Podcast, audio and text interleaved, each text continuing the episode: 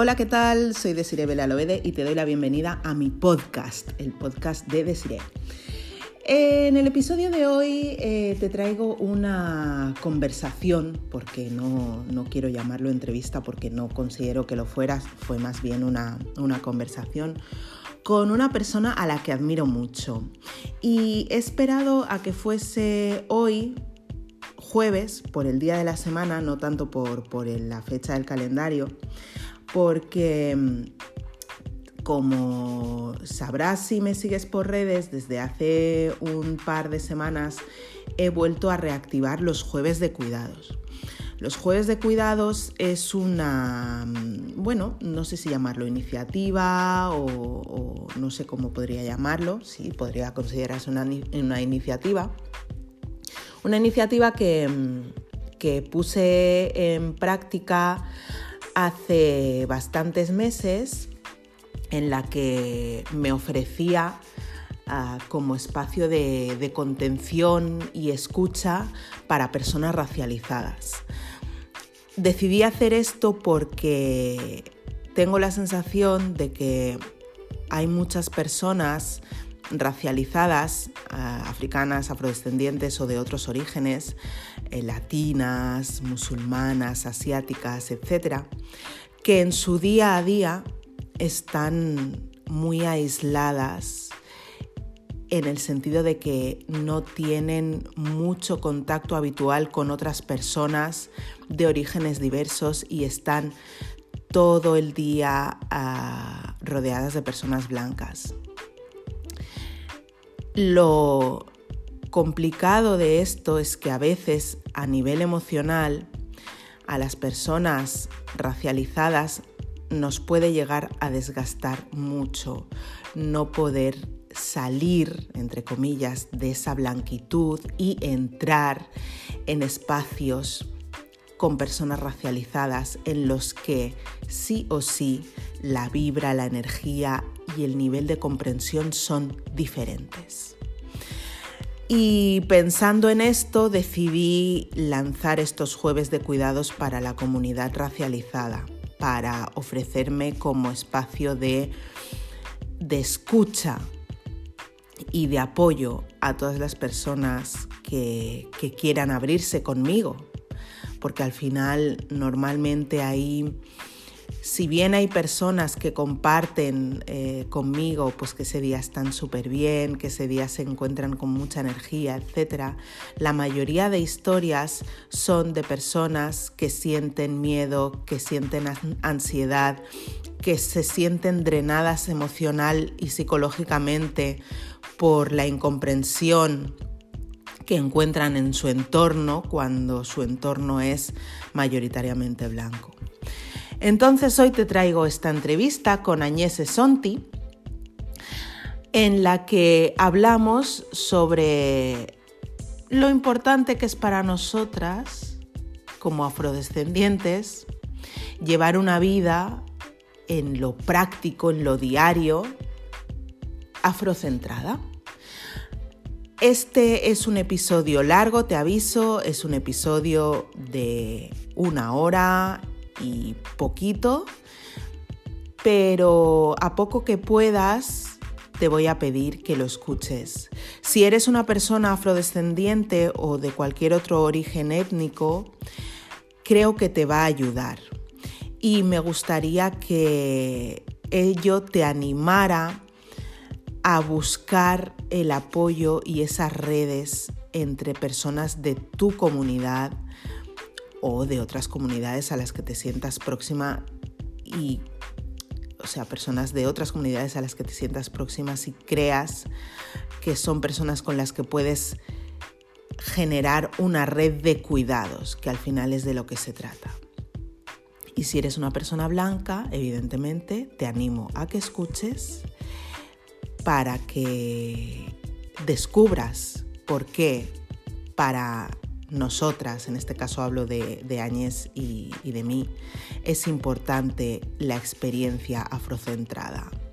No es fruto del capricho, no es una pataleta como muchas veces se nos dice, es algo que va mucho más allá y espero que después de escuchar esta conversación, em, obtengas una mayor comprensión sobre esta necesidad. Así que te dejo con la entrevista. Bueno, con la conversación.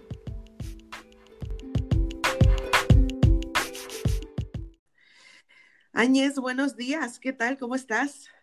Hola, buenos días, Desiree. Pues muy bien, ¿y tú? Bien, encantada de tenerte aquí y de, charlar un poquito contigo y sobre todo de, poder poner a disposición de, la gente esta conversación porque a mí siempre me gusta mucho hablar contigo, surgen reflexiones muy interesantes, entonces... Eh, me parecía, bueno, ya recuerdas, ¿no? Una de las últimas veces de las veces que hablamos que te dije, oye, si te vienes a mi podcast? Y me encantó que dijeras que sí, o sea que estoy muy contenta de tenerte aquí. Muchísimas gracias a ti por haberme invitado. A mí me parece todo un honor. Estupendo, pues nos sentimos las dos honradas y agradecidas, así que maravilloso. Bueno, a mí me gustaría que empezaras por, presentarte. Cuéntanos y, siempre prefiero que, sea la propia persona la que se presenta, así se presenta como, como mejor quiere y como, como se quiere definir. Entonces, cuéntanos un poquito quién eres. Yo me llamo Añés, tengo 23 años, soy de Barcelona, nací aquí y siempre he vivido aquí. Mis padres son de Camerún, mi padre, y, andaluza, mi madre. Es curioso siempre, porque casi siempre tengo que explicar de dónde son mis padres para explicar por qué soy negra. Exacto, exacto. Pero, pero bueno, a mí me parece también una parte importante y yo soy fotógrafa, estudié fotografía, también soy madre. Y aparte de eso, poco más. Bueno, como tampoco es tan poco, ¿eh? O sea, tampoco es tan poco. es bastante. Em, me, me, llama mucho la atención o me parece significativo esto que dices, ¿no? Que, que tienes que explicar quiénes son tus padres, ¿no? O la procedencia de tus padres para explicar parte de tu identidad y eso es algo que las personas afrodescendientes, eh, sobre todo eh, en tu caso, ¿no? Yo, como mis padres los dos son de Guinea Ecuatorial, pues em, iba a decir que resulta más obvio, pero igualmente tengo que explicar, ¿no? Eh, claro. Que son de Guinea Ecuatorial, pero yo nací aquí y entonces la gente es como, ah, y eso ya en, la cabeza de muchas personas lo explica todo, ¿no? Y, me, ha llamado la atención, pero sobre todo porque, porque me siento identificada esa definición, ¿no? Tener que explicar quiénes son tus padres o de dónde son tus padres para que la gente entienda incluso qué haces aquí, si es que es necesario explicarlo, ¿no? Claro, pero también, por otra parte, a mí no solo me parece necesario porque es algo que la gente te pregunta y, se preguntan ellos también, porque a veces no es el que te lo pregunten directamente, pero que ya les ves así una cara como mm. española, pero ¿cómo? ¿Sabes? Mm. Pero a mí me parece interesante también, pues, digamos, honrar a las dos partes, ¿sabes? Y tenerlo muy presente, porque quizás irme un poco del tema, pero mi relación con España no es de mucho amor, en otros momentos de mi vida he intentado definirme solo como mujer africana, como camerunesa, pero me he encontrado también en el otro extremo, ¿no? Mm. Pero eres de Camerún y has sido dos veces, ¿sabes? Ya, ya.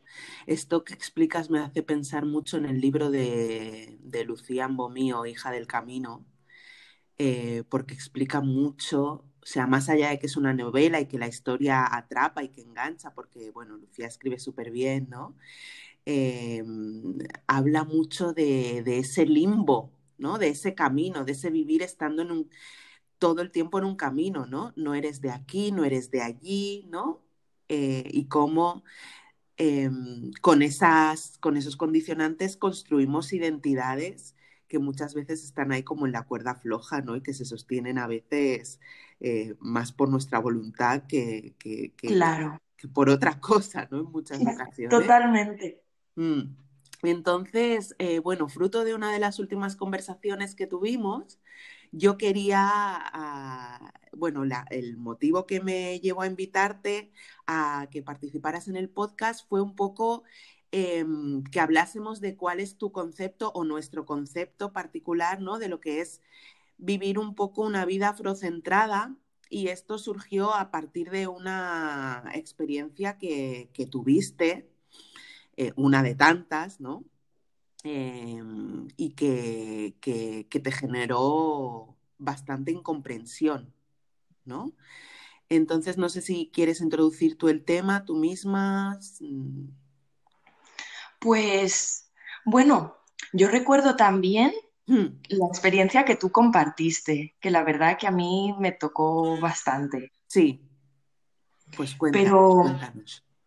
Sí, recuerdo que me hablabas de pues estos viajes organizados para, para padres, para familias monoparentales, monomarentales.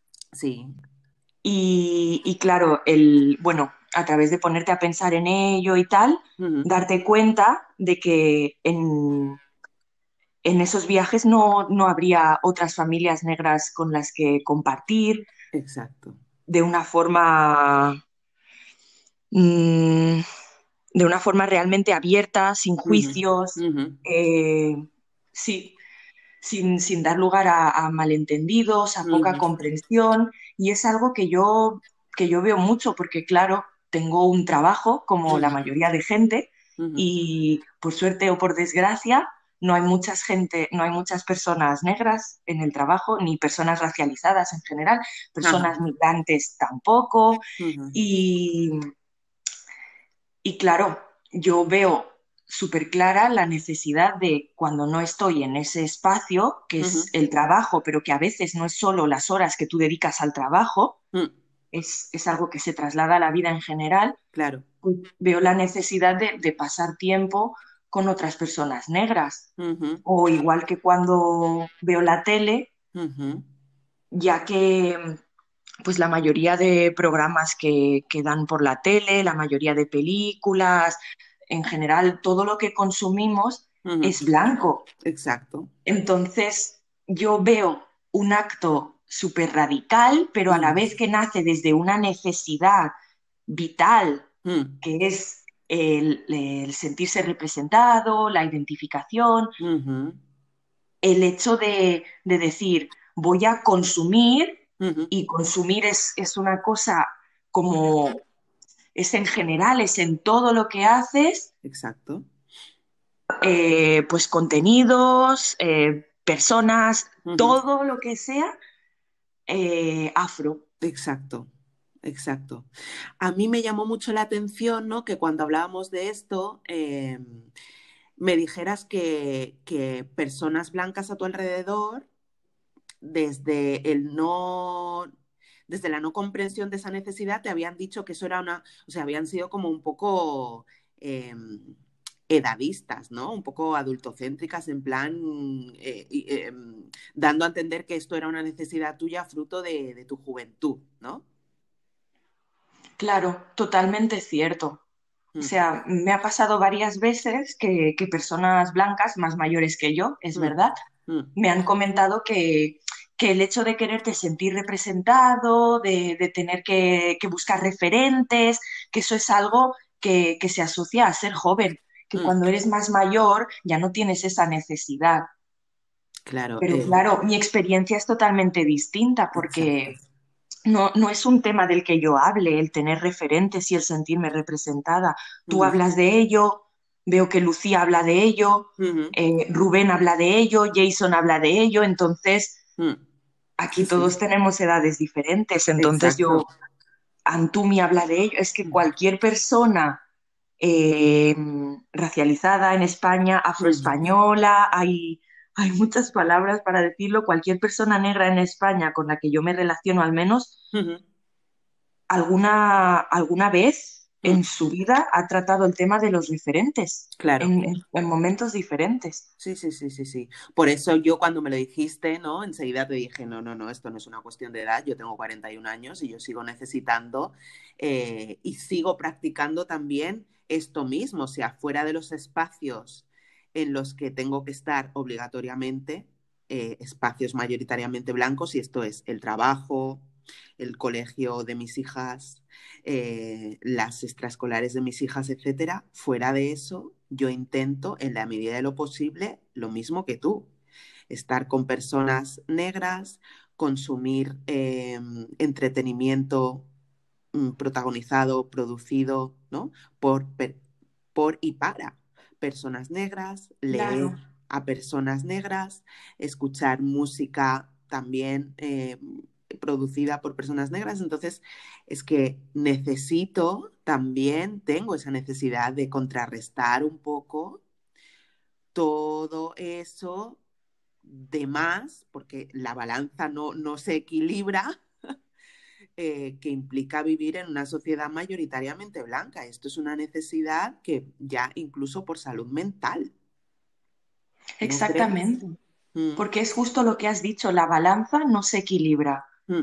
Y yo personalmente creo que no va a poder equilibrarse jamás. Mm. El mundo siempre va a ser blanco. Mm.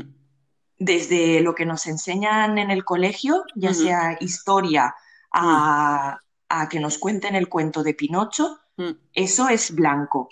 Todo es blanco. Entonces, porque nosotros hagamos un esfuerzo, porque realmente es un esfuerzo, no es fácil muchas veces Eso es. encontrar yo ahora lo veo con un niño, no es fácil encontrar libros mm. con personajes negros que, mm. que, estén representados de manera correcta, que no sean el negrito pobre de África. Exacto. Y es desde eso a ponerte delante de la tele y decir, quiero ver algo en lo que yo me vea, quiero ver algo que hable de mí. Mm. Es que eso me parece a mí que en ningún canal de televisión española lo puedo hacer. Claro. No, no, no, para nada. Y claro, la gente blanca muchas veces se va al extremo y te dice, no, pero es que en esta serie, y, no voy a decir un nombre porque ahora no, no se me ocurre un nombre de, serie así como mainstream, en esta serie hay una familia negra. Y ya está. Vale, vale, o sea... Eso tiene que ser suficiente. Claro. Eso nos tiene que valer es fuerte. ¿eh? Fíjate mm, que, es lo que dices, ¿no? Teniendo niños, eh, niñas, bebés, eh, es muy difícil ofrecerles referentes positivos de personas negras. Afortunadamente, ¿no? Ahora tenemos librerías especializadas, ¿no? Como United Minds, One Africa, la Panafricana, que nos, nos pueden ayudar un a, ofrecer ¿no? a nuestras familias contenidos eh, más alineados con lo que, con nuestras necesidades y con nuestros intereses, ¿no? Pero fíjate, eh, yo quiero hacer también énfasis en lo que comentas, Añez, de, de que realmente es un esfuerzo es un esfuerzo encontrar todas estas series, ¿no? Poner Netflix, por ejemplo, porque yo, claro, es lo que tú dices, televisión española, yo no consumo prácticamente porque no voy a encontrar ningún contenido alineado con lo que yo quiero, ¿no? Em, y, entonces esto supone un trabajo de, de investigación y de búsqueda, ¿no? De series, de pelis, de libros, eh, de tener que estar muchas veces eh, traduciendo contenidos, porque hay veces que son cosas que te interesan, pero de repente están en inglés o en francés, si no controlas ya no tienes acceso a eso, y que la gente y, que haya personas blancas que lo reduzcan a un capricho. ¿no? Eh, y que te digan eso, no, eso es una cosa que es porque tú eres joven, pero más, ¿no? Cuando realmente nos, nos supone un esfuerzo, porque, porque todo eso que queremos consumir no está en la superficie, ¿no? Sino que hay que bucear, ahondarse y buscar, ¿no? Entonces reducir a, a, capricho algo que en realidad no es una necesidad de búsqueda, de representación, de sentir esa identificación cuando tú ves a, algo eh, en la tele que esté contado por y para personas que se parezcan a ti, reducirlo a un, a, pues eso, ¿no? A un capricho, a una cosa así como tan, tan banal, ¿no? Es, es bastante, a mí me parece como muy, bueno, no, no sé si decirlo despectivo, pero bueno, es como una falta de respeto, ¿no? Totalmente. Mm. Sí, sí, sí. Em, yo no sé si has visto en, está, no sé si todavía estará, ¿eh? ¿eh? pero en Netflix estaba la serie eh, Trigger Warning with Killer Mike, no sé si llegaste a verla. No. Vale, pues eh, Killer Mike es un rapero negro, afroamericano, que, bueno, hizo una, una serie documental bastante cortita, ¿eh? Y bastante polémica, de ahí el, nombre de Trigger Warning. Y en uno de los, de los episodios, eh, el tema era eh, buy black, o sea, consumir y comprar solo eh, de negocios black. Y en Estados Unidos, o sea, pero en todo. O sea, el tipo tenía un concierto en otra ciudad y tenía que llegar a la otra ciudad en un medio de transporte también eh, em, de personas negras, o sea, dirigido o propiedad de personas negras comprar en establecimientos, ¿no? Comprar la comida en establecimientos de personas negras. Encontró también, ¿no? Curiosidades. Una tienda de bicicletas que eran bicicletas handmade, o sea, artesanales, hechas por personas negras. Encontró un, también un supermercado de un señor que era eh, un black muslim. Eh, luego también tuvo la suerte de encontrar una compañía de autobuses para poder desplazarse, pero cuando llegó a, o creo que tuvo que hacer, eh, tuvo que pernoctar a medio camino, o cuando ya llegó a la ciudad en la que, en la que mm, eh, tenía que dar el concierto, no encontró ningún alojamiento eh, dirigido o propiedad de personas negras y terminó durmiendo en un parque. Madre mía. Y eso en Estados Unidos, ¿no? Con lo cual, si ya consumir que evidentemente el programa ya era como todo llevado al extremo, ¿no? Incluso el tipo se va a un club de striptease y se le pone a bailar una chica, eh, creo que era, bueno, una chica que no era negra y le dice, no, no, eh, yo solo mm, estoy dando mi dinero a personas negras, así que no me bailes, ¿no? O sea, eh, como ejemplo de llevarlo mucho al, extremo. ¿no? Increíble. Obviamente, un ex que me parece increíble. Obviamente, es llevarlo al extremo, pero a la vez creo que, algo así puede concienciar a mucha gente. Sí, sí. De hecho, el tipo hace como un, un statement, ¿no? un, comentario eh, como que yo entiendo que es, que es muy polémico, pero eh, de repente, antes de, de, empezar con el experimento, él habla de la, de la economía de las personas negras durante la segregación. ¿no?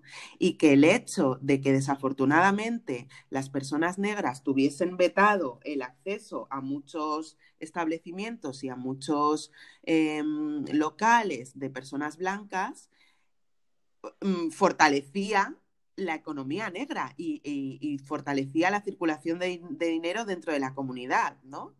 Y que cuando se termina la segregación, pues evidentemente hay muchos mm, de esos negocios que desaparecen, con lo cual el empoderamiento económico de la comunidad afroestadounidense se resiente, ¿no?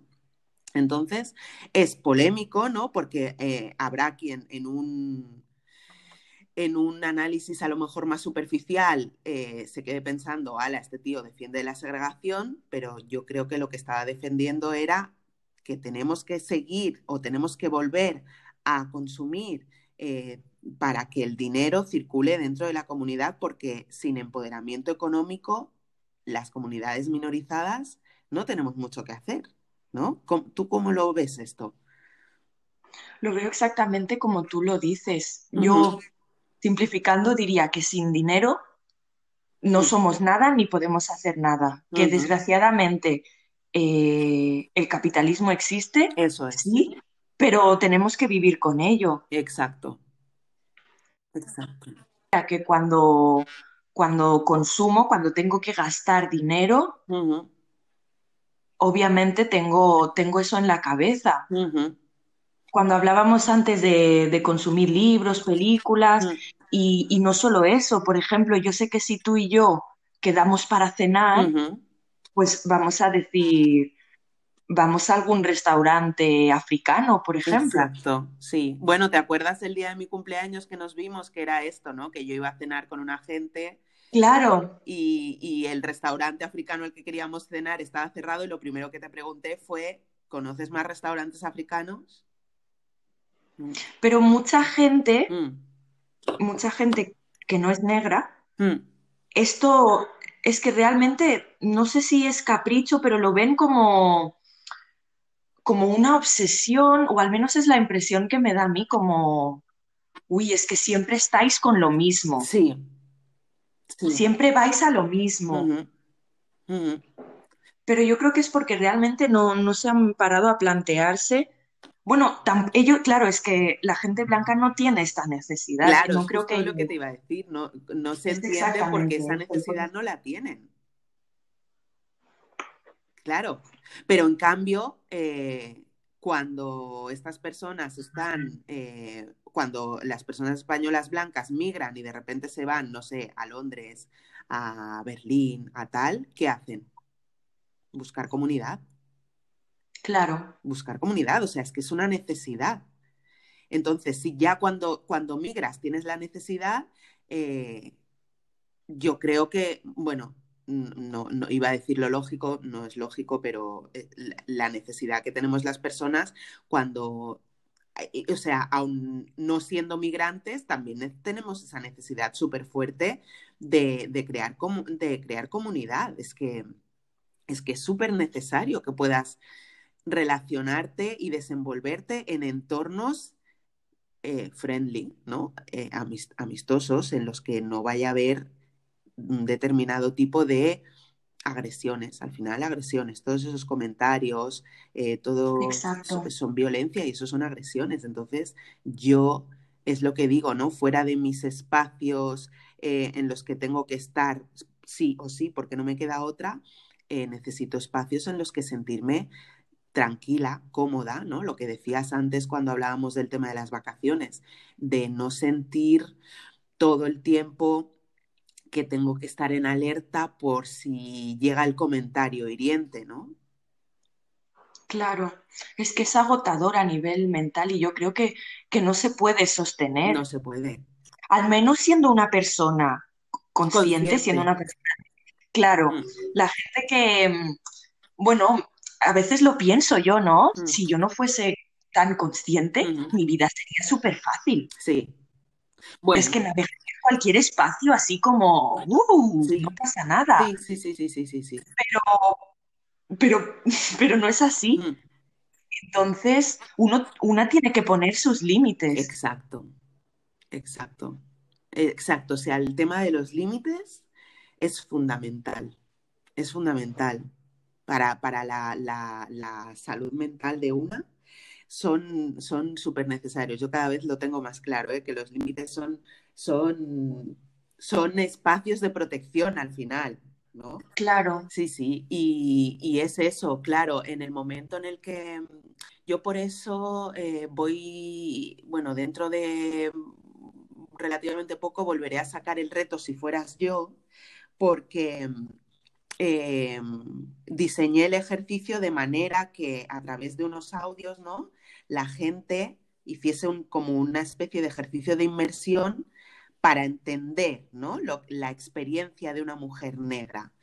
Y, y fíjate que, que muchas veces, ¿no? Después del primer, son, son ejercicios en audio, ¿no? Y después del primer ejercicio, eh, em- eh, abrimos un espacio de debate y reflexión, ¿no? Y a la gente le, le pregunto, bueno, ¿qué has sentido? ¿Cómo ha sido tu experiencia después de, de, este ejercicio, ¿no? Porque a la gente le pido que lo haga en un momento del día en el que tengan tranquilidad, que se puedan sentar, ponerse los auriculares, escuchar, ¿no? Como para hacer la inmersión del todo. Y, y explico cosas eh, que forman parte, años de tu día a día, de mi día a día, ¿no? Esos comentarios, ese de repente encontrarte a lo mejor con la policía y que no te digan nada, pero que tú ya te sientas como en peligro. Eh, claro situaciones de, ir a, alguna tienda, que la dependienta no te quite la vista de encima, etc, etc. Y entonces me he encontrado con personas que de repente me dicen, es que tuve que, es que, tuve que parar el audio porque, madre mía, la ansiedad que me generaba, ¿no?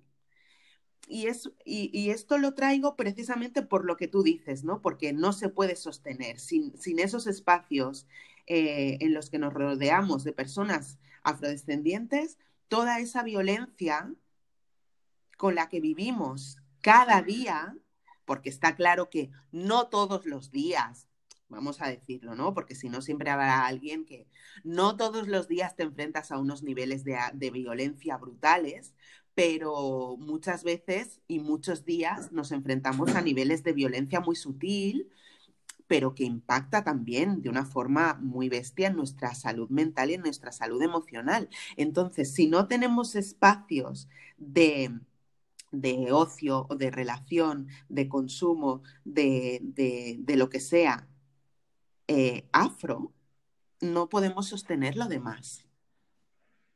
¿No te parece? Sí, es que es, es totalmente como dices. Hmm. Hmm. Sí, sí, por eso, eh, por eso no, no, claro, una persona que no tiene la experiencia de vivir en su propio país, ¿no? En su propia ciudad, en una situación de, minoría, no, no llega a, a, entender lo que significa estar, o sea, que, que simplemente salir a la calle ya sea exponerte a un riesgo. Claro. Y es que si si no tenemos y si no disfrutamos de esos espacios afrocentrados, como dices, uh -huh. entonces el mundo en general, que ya lo es, uh -huh. pero se vuelve demasiado, demasiado hostil, demasiado inseguro. Exacto. Y yo creo que un lugar que, en el que no podemos habitar. Exacto. ¿Sabes? Sí, sí, sí, y hay que contrarrestarlo de, de alguna forma. De alguna forma. Y también me parece peligrosa la forma en la que hay mucha gente mm. que de alguna manera piensa que, mm, no sé muy bien cómo expresarlo, pero que, que intentan hacer suyas también todas estas experiencias y, y asumir cosas uh -huh. que realmente al, haber, al, al, no haber vivido, pues yo creo que no, no, no acaban de sentirlas, uh -huh. ¿sabes? Uh -huh. Pon un ejemplo. A ver, me explico un poco más. Yo creo que obviamente sí que hay gente que está obviamente súper abierta a, a escuchar, uh -huh. a entender. Uh -huh. y, y, ahí está el ejemplo de mucha gente que consume tus servicios. Uh -huh.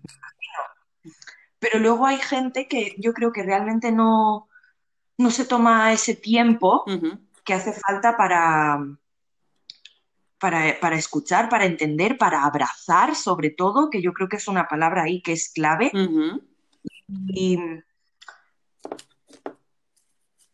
y, de alguna manera eso asume un poco lo que le da la gana y se toman libertades de, de esto no es racista, eh, esto es una tontería, cualquier agresión, ¿no? Mm. Ay, pues que te toquen el pelo no es, no es para tanto. Mm.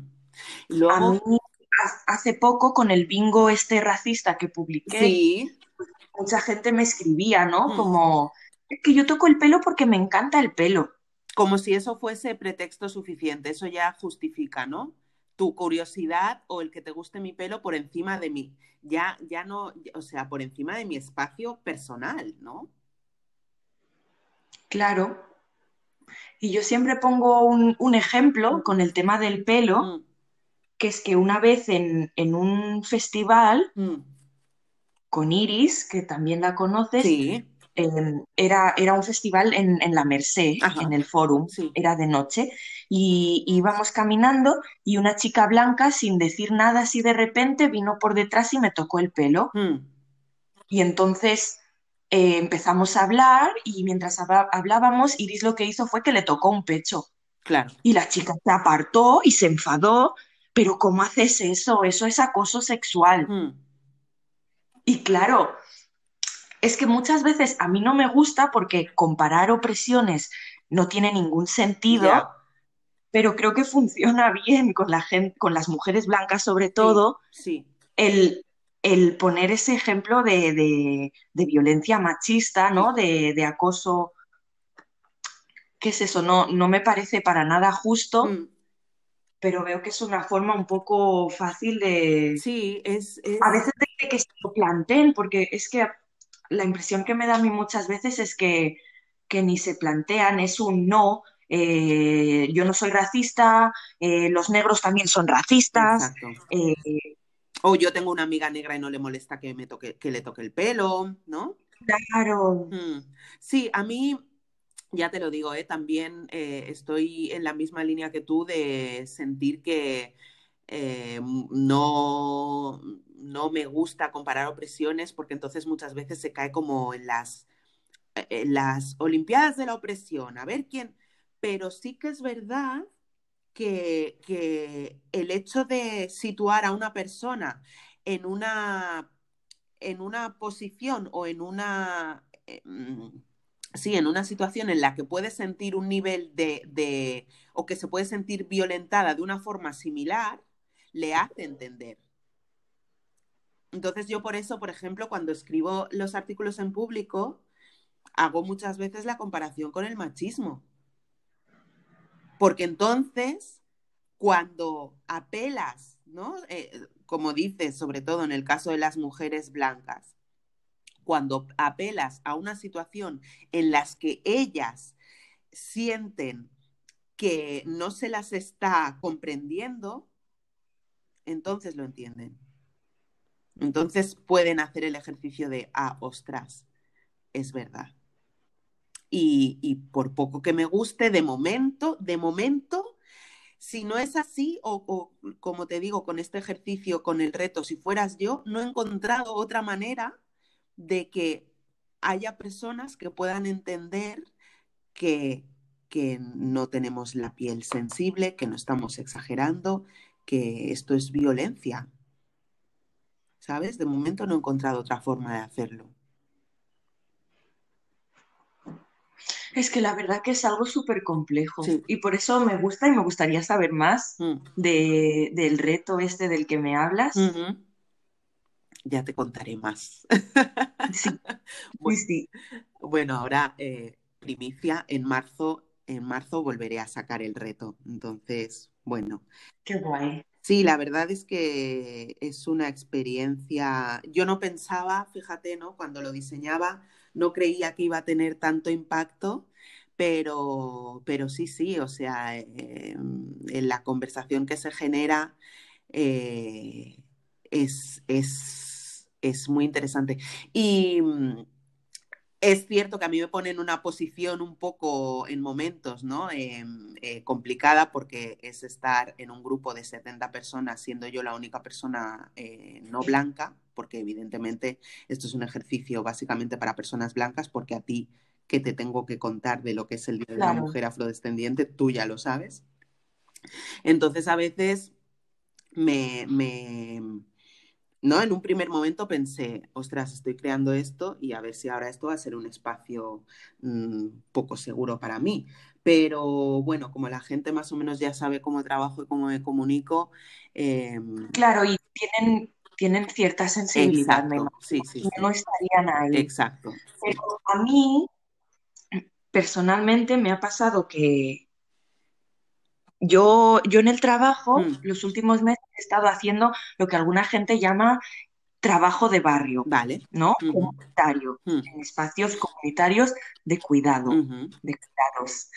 Y, y ha habido muchos momentos en los que yo como mujer negra y como única mujer negra en esos espacios normalmente, hablo de normalmente, em, he sentido que, que se vulneraban los cuidados y, que había, claro, es lo que hablamos, hablamos de sutilezas, no, hablamos de, de agresiones fuertes, pero incluso a veces en el lenguaje sí. he tenido que, tolerar cosas porque, porque claro, yo, yo soy la persona que, dinamiza esos espacios de alguna manera. Mm. A veces me veía yo, eh, yo contra el mundo. Ya. ¿Sabes? Y no podía decir según qué cosas. Em, y de verdad creo que como que eso impactó bastante en mi salud mental, como, ¿sabes? Una, una cosita pequeña, una cosita pequeña, otra, claro. ir aguantando eso, llega un día que dices, pues no puedo más. Claro, claro, es que al final eso es lo... Y también llegas. A que al final lo expresas de una manera, no solo porque te toca y porque muchas veces lo vives desde el dolor o desde la rabia, pero que aunque esa gente no sea consciente, mm. el martes pasado me dijiste, ¿sabes? Mm. El martes pasado aquí se, dijo esto y el otro se dijo esto y, este entonces yo ya no puedo. Exacto.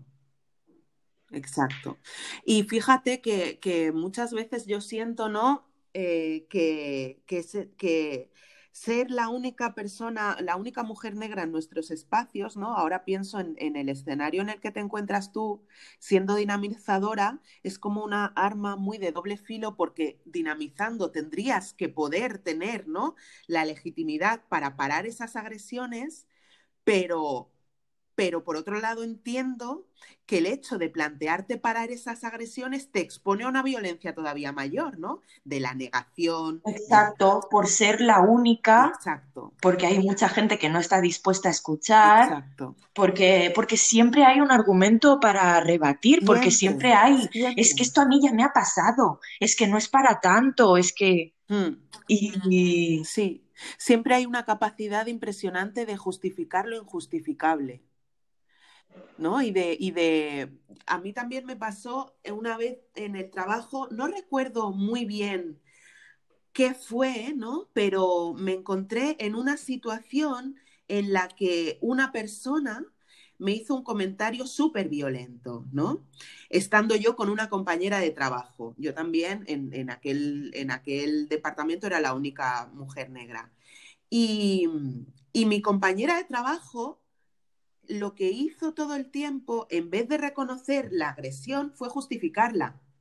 No mujer, es que tal, es que cual, no, es que lo que habrá querido decir es, ¿no? Entonces todavía estamos en, un punto en el que, en el que desafortunadamente la, la gente blanca suele ponerse, suele posicionarse siempre al lado de la persona blanca, aunque sea la agresora. ¿Sabes? Y en estos momentos es cuando pienso, yo no sé si tuviste eh, el, en 2000, esto fue, creo que fue en 2018, que Antoinette Torres, directora de Afroféminas, mm, participó en un foro, el Foro Iberoamericano de la Mujer o algo así, que se, se desarrollaba, bueno, se celebró en, una ciudad andaluza y ella era la única mujer negra en, la, en, una, en un conversatorio y a la que señaló todo el racismo institucional, ¿no? Eh, que mm, el borrado sistemático de las personas negras en la historia, ¿no? En la educación, en las políticas, ¿no? En el que se nos, se nos eh, se nos arrincone siempre en, bueno, ahí en un costadito siempre se nos llama para hablar de migraciones, aunque no tengamos experiencia migratoria, ¿no? Em, claro. Entonces, bueno, el nivel de violencia al que se, tuvo que enfrentar Antoinette por parte de todas las mujeres blancas que le rebatían, eh, fue brutal y en un momento una de las mujeres blancas le dijo, y a mí me, dejó mucho pensando, y siempre que lo veo, porque es un material que utilizo en mis charlas, eh, en la charla sobre lo feminista no te quita lo racista, esta señora Blanca le decía, a mí me unen muchas más cosas a una mujer negra que a un hombre blanco. Y ahí yo me quedo pensando y, y, y, me sale un poco la rabieta, ¿no? La rabia, la indignación de decir, no es verdad. No es verdad porque en el día a día se demuestra que cuando se toca la blanquitud, se desata una fragilidad blanca brutal que no, no te va a permitir posicionarte al lado de la mujer negra. Exacto. Vas a intentar todo el tiempo defender tu, tu, blanquitud porque es eso lo que sientes que te están, que te interpelan desde ahí, que te atacan a eso y lo tienes que defender a toda costa y en esa defensa a ultranza te vas a poner del lado de la persona que agrede antes de reconocer eh, que estás, eh, eso, ¿no? Que, que se está agrediendo, se está atacando a una mujer eh, negra o de, o de, cualquier otra, de cualquier otro origen, ¿no? Entonces a mí esto siempre me deja pensando y es lo que tú dices, que siempre, siempre hay una justificación, siempre encuentran una forma de excusarse, aunque sea inexcusable. Exacto. Y me parece muy interesante un post que compartí ayer, que creo que compartiste también, mm. que decía algo como, eh, querida gente blanca, no os pedimos que pidáis perdón por vuestros ancestros y lo que han hecho, sino que luchéis para desmantelar los sistemas que han creado y que mantenéis. Exacto, eso es necesario. Es, exactamente eso, porque creo que la gente blanca, mm. eh, bueno, yo lo he visto, gente que, me que, se me ha puesto a llorar y me ha dicho, siento lo que hicieron los colonos y siento lo que, ¿sabes? Sí y, bueno, no sé, eso también se puede leer de muchas maneras, ¿no? Pero, pero yo veo que es como ponía en ese post, que lo importante, lo importante está en ver de qué manera se puede trabajar para luchar contra eso, porque de alguna manera lo hecho, hecho está. Y, no, y no voy a decir que eso hay que dejarlo en el pasado, porque soy súper consciente de que sin el pasado no se construye ni el presente ni el futuro, y que son cosas que no quedan olvidadas, porque ese es otro discursito, mm. diré, discursito de, persona blanca, de, de, no, eso es el pasado, mm. no puedes vivir pensando en eso. Mm.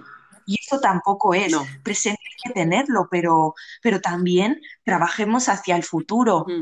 Exacto. Y también decir que, que esto es algo que, de lo que me he hecho más consciente a, raíz también de ser madre y de, tener una personita pequeña eh, que me gustaría que no viva muchas de las cosas que he vivido yo. Exacto. Y que me gustaría, sobre todo volviendo un poco a, cómo hemos empezado esta conversación, que tenga referente. Eso y, y como tengo casi seguro, porque no está en mis manos, ni desgraciadamente en, las de muchas personas de la comunidad, el, reformar el sistema educativo hmm. y que empiece a haber referentes negros en, los libros que le presentan en clase, yo tengo súper claro que de, tanta gente blanca que va a haber, porque es que yo creo que nunca me enseñaron una persona negra en clase de historia, por ejemplo, o no sé, es que, es que a mí no se me habló de Guinea Ecuatorial, y te lo digo sinceramente pues, pues yo quiero que en casa sea lo con es, y, no es que lo quiera, es que tiene que ser lo contrario. exacto. Porque es que va a, aunque yo no lo quiera, va a conocer a Cristóbal Colón mm. como el que descubrió América. Exacto. Entonces yo tengo que darle la vuelta a, la tortilla y enseñarle y enseñarle otra cosa, ya sea la realidad o no sé, mm. o lo que necesito que vea para crecer bien, mm. eh, con cierto balance mm. a nivel psicológico, no sé cómo decirlo. Sí, porque, sí, sí, sí, sí, sí, Porque yo me vi con 18 años, pues sin conocer, bueno, pero es, es, difícil de decir, ¿no? Porque yo, yo he tenido a mi padre y él dentro de todo lo ha hecho genial, ¿eh? Y me ha enseñado mucha historia de Camerún, por ejemplo, pero claro, realmente me vi que yo, por ejemplo, hacía muchos años que hacía fotos y no conocía ni un fotógrafo negro. Claro. Y dices, entonces, yo también me posiciono siempre desde, en ese momento, ¿qué me legitimaba hacer fotos, sabes? Si, si según la experiencia que tenía yo, la gente blanca no lo hacía. Ya. Y eso es súper peligroso, no ver otra gente que hace cosas como las que tú haces o otra gente que hace cosas simplemente porque es que a veces ya nos vamos a eso. Sí, sí, sí, sí, sí, sí, total, total. Total. Por eso yo cuando, cuando doy el curso de maternidades racializadas, ¿no? que es el curso que doy para, para familias con hijos afrodescendientes, independientemente de que, de que los las personas cuidadoras o los padres, madres, sean eh, afrodescendientes o no, incido mucho en el que, en el que tener hijos, hijas, hijes afrodescendientes nos obliga a, ser homeschoolers. ¿no? la educación en casa, que, para las personas blancas ¿no? es como una opción, yo educo a mis hijos en casa, no los escolarizo, los educo en casa, pero para las familias racializadas es una obligación porque en el sistema escolar no les van a mostrar lo que tú dices, personas como ellas haciendo cosas. No les van a enseñar.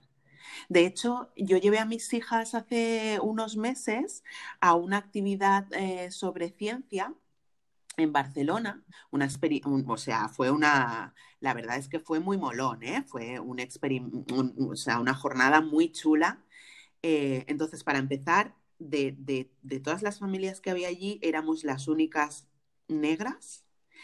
Y luego todos los experimentos que se hicieron, cuando nos íbamos en el coche, íbamos hablando las tres, ¿no? Todos los experimentos que hicieron fueron em, experimentos o descubrimientos que habían hecho hombres blancos.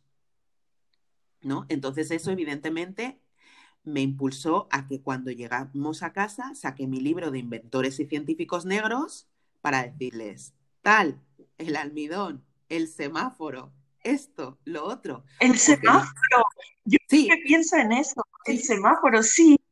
Sí, claro, es que necesito que mis hijas sepan que hay personas negras que han hecho, eh, han contribuido a la ciencia. Y si eso no lo hago yo en casa, no lo van a saber.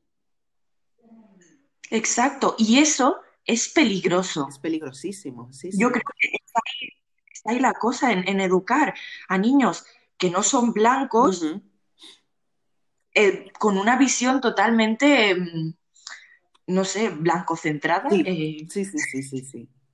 Sí. Porque es que es que ellos no lo son. Y aunque sea súper bonito decir todos somos iguales, no lo somos. No lo somos. Mm. Y cada uno tiene una realidad.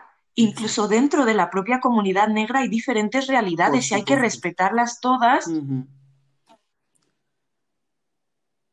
Uy, que te he perdido. ¿Hola?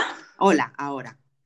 Sí, pues decía que, incluso dentro de la comunidad negra hay diferentes realidades. Exacto. Y entonces yo creo que simplemente se trata de, respetarlas todas y... No sé. Sí, y, aprender a partir de ahí y sobre todo, ¿no? Eh, yo creo mucho esto, ¿no? Que cuando, sobre todo cuando devenimos madres, eh, esta vida afrocentrada cobra como mucho más sentido, ¿no? Porque yo por lo menos, ¿no? Lo que intento mucho con mis hijas es paliar toda esa ausencia de referencias que yo tuve en mi infancia, en mi adolescencia, en mi juventud, eh, de la, ofreciéndoles, ¿no? Eh, siempre que puedo y sobre todo, ¿no? Ahora que, estamos en un momento en el que es más fácil tener conocimiento de actividades que se realizan dentro de la comunidad, ¿no? Eh, llevarlas y, que estén y que vean y que se empapen, porque, porque parece que no, que están ahí a otras cosas, pero, pero les van, pero van oyendo cosas, van oyendo cosas y de repente ese discurso luego se lo llevan a otros espacios, aunque sean pequeñas, ¿eh? O sea, yo, yo he tenido a mi hija África en quinto de primaria eh, corrigiéndole a su maestra cuando la maestra dijo que África era un continente pobre. Y África con 10 años se levantó y dijo, perdona, no, África no es un continente pobre, África es un continente empobrecido. Qué guay. Claro, y entonces eso, tú sabes el, el, empoderamiento que supone ya para ella misma, ¿no? El poder decir, y sobre todo que la, que la profesora no la deslegitimara, ¿no? Que la profesora le dijera, tienes razón, ¿no? Y, y, aceptara la corrección, ¿no? Eh, pero claro, todo esto, porque yo muchas veces en casa no es que porque también, a ver si ahora la gente se va a pensar que estamos adoctrinando aquí a los niños o metiéndoles en la cabeza, no sé, ¿no? Pero muchas veces simplemente estando en esos espacios, en, esas, en, esas, en esos encuentros de Black Barcelona, eh, que están por allí mientras los adultos eh, eh, ofrecen información, aunque estén allí jugando con otros niños y niñas negros, que también es ideal por eso, ¿no?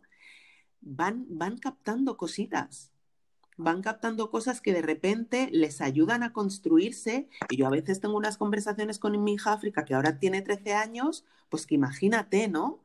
Que, a mí me parece maravilloso porque yo todas estas todas estas conversaciones sobre negritud nunca las pude tener en mi casa con mi madre, ¿no? Que también evidentemente es lo que tú dices, ¿no?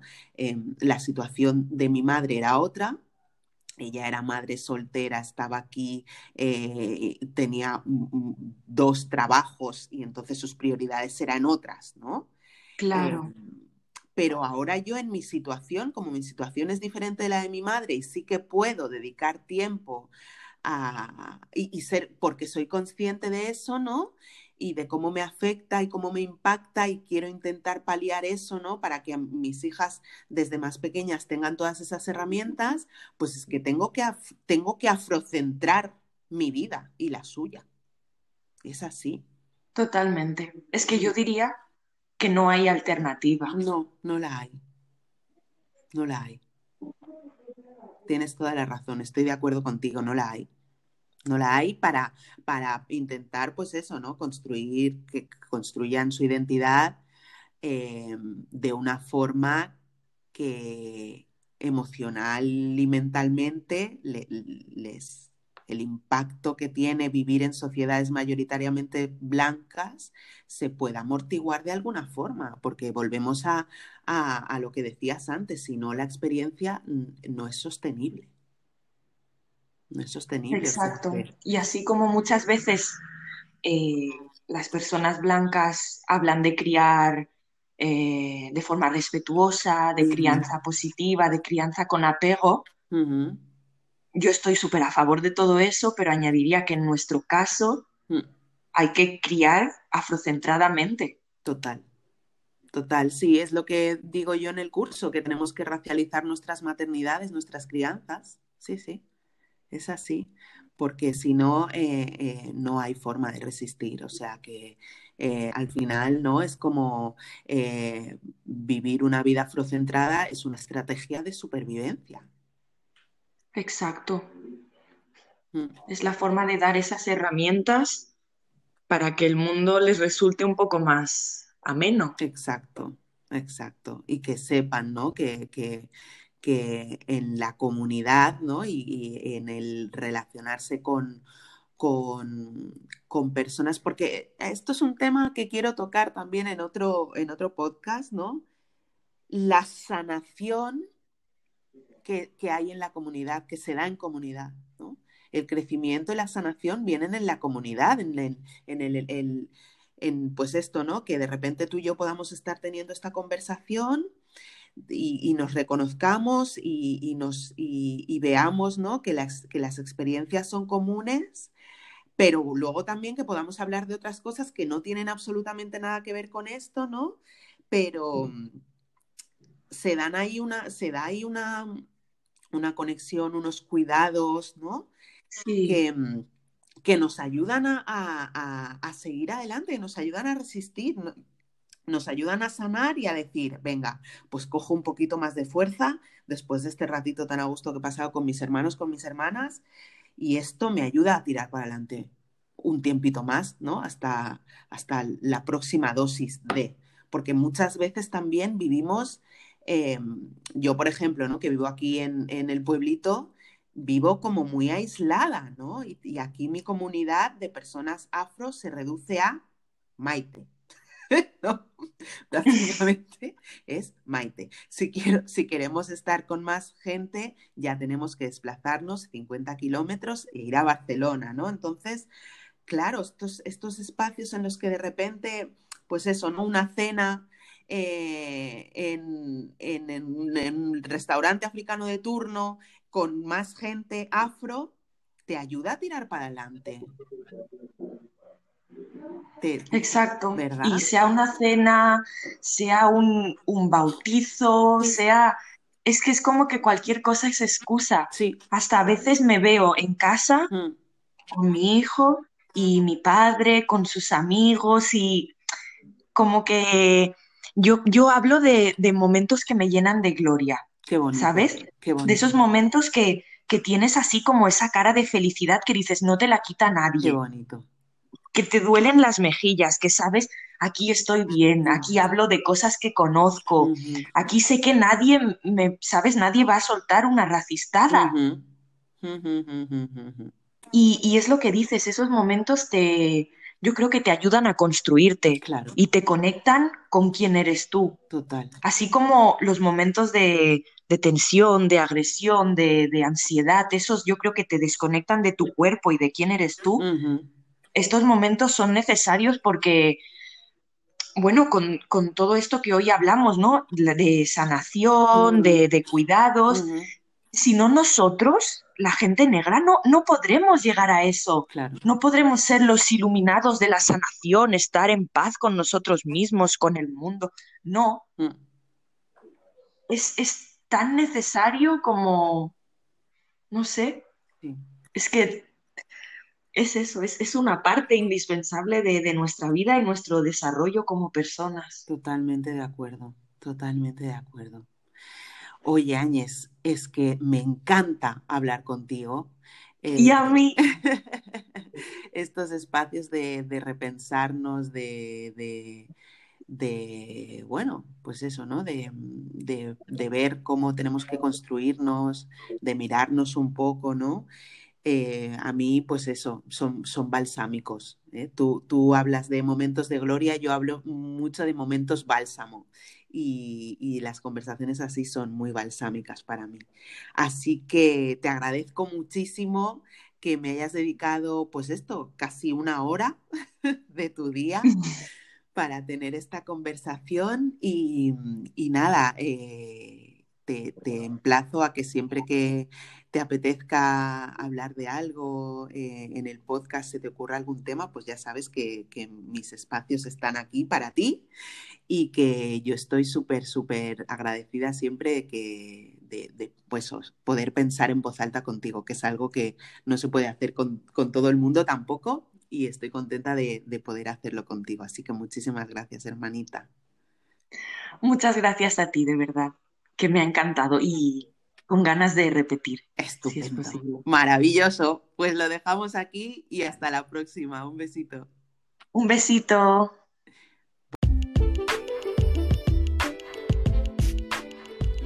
Bueno, pues esta ha sido la conversación. Yo no tengo mucho más que decir. Eh, fue una charla muy agradable, como, como lo es siempre que que mm, tengo la oportunidad de, charlar con, con, Añés y no voy a añadir mucho más, simplemente pues que espero, como te decía antes de empezar eh, esta conversación, que, que hayas captado la, cuál es la necesidad y, cómo nos ayuda a afrocentrarnos y por qué eh, tenemos esta necesidad